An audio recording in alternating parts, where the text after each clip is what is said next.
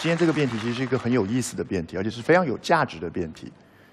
呃，席瑞刚刚怀疑说，他根本就是把两个不相干的事情搭在一起嘛，对不对？我们不能理解彩礼跟送你红包、跟送你花有什么差别。如果大家也一样感觉到没有什么差别，那很恭喜，因为在座的各位都是很幸运的人。你要知道，有个差别在于，彩礼的意思叫做你给不起这个价钱，嫁。你懂吗？你给不了这个数字，我女儿不嫁给你。这才是大家在讨论彩礼最复杂的一件事。这个辩题其实是在讨论社会上在普遍发生的一件事情，是最容易产生纠纷、产生矛盾的事情。好比说，我如果把今天的辩题稍微换一下，我问你：假如在座各位女孩，你跟你男朋友关系非常好，两情相悦，结果你爸妈站出来说，没有一百万，我女儿不嫁。我女儿硬要嫁，我就跟你脱离关系，懂我的意思吗？这时候，身为这个女儿，你觉得你会怎么做？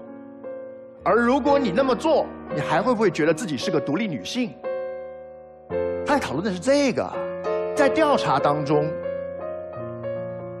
我们这里有将近九成的彩礼是由女方提出的。婚那个小片上所讲的这种男方主动要给，就看女方送不送的，是极少概率事件。而女孩的意见是什么？有六成的女性是听爸妈的决定，因此你上网随便搜搜新闻，你可以找到好多叫做为了彩礼两人掰了。即便你说我其实不在意这个钱啊，我其实想跟你在一起啊，可是真的彩礼索取的对象其实不是你们刚刚讲那么美好的，就是给这个女生的，爸妈要啊，爸妈要啊。那这时候你敢不敢对爸妈 say no 呢？你敢不敢对他说我就是爱他，我不在意这个？如果你说我不敢，不好意思，小明，我真的很爱你。可是，在这一刻，我必须，我妈已经开了一百万了，你给不了，我也没办法。的这一刻，我们叫不叫自己独立女性？独立女性不是钱的独立，敢于跟自己的家庭保持距离。敢于对你自己不认同的事情说不，这不就是一种独立吗？再来，对方刚才讲到了另外一点，叫做这是一种补偿，这其实说的很好。在当代，对于女孩而言，结婚其实是一件牺牲蛮大的事情，对不对？所以为了。你之后可能要负担的家务劳作，可能要负责养儿育女，可能要负责的其他损失，于是给了你一笔补偿。可是你知道吗？我不认为这个话语体系应该要存在。在座的各位男性，我们角色互换一下，你试想一下，如果有人告诉你，你跟对方结婚之后，你要负责家务。即使两个人都上班，社会上会默认你该煮饭，而你做完饭之后，对方吃完饭可能去看电视，你要负责洗碗。如果他来帮忙洗碗，那就是好伴侣。那如果在过程当中，你们想要生孩子，你自己的身体却不一定由你自己做主。对方刚才开了一个玩笑，叫“保大还是保小”？哦，这个字其实在场上是玩笑。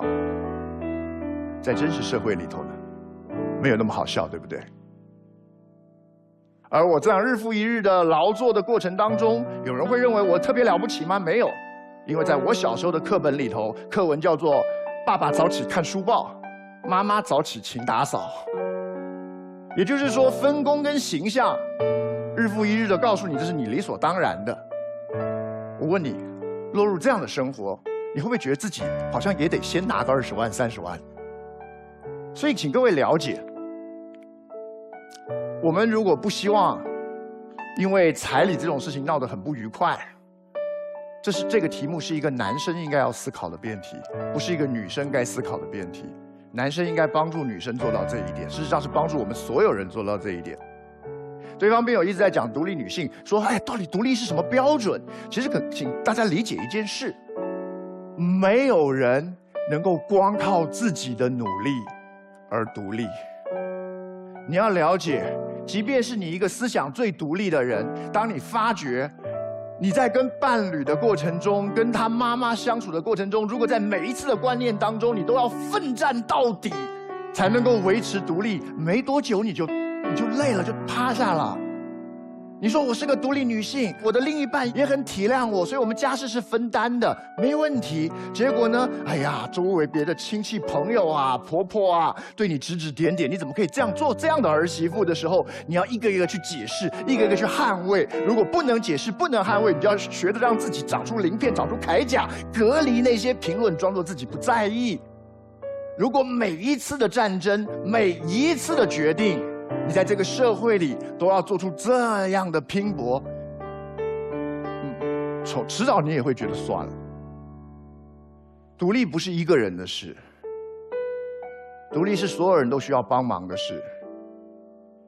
当所有的男生，如果你发觉你的母亲在指指点点说你这个儿媳妇怎么不洗碗，你说这这本来就不干她的事。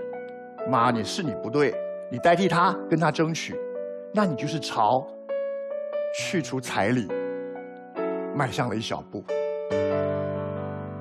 如果你真的很在意彩礼，你觉得这样很吃亏，那么当下次有医生跑过来说：“哎，你老婆对不对？保大还是保小？”你一脚踢他一句：“什么保大还是保小？那是他的命。”那你就是往去除彩礼又进了一步。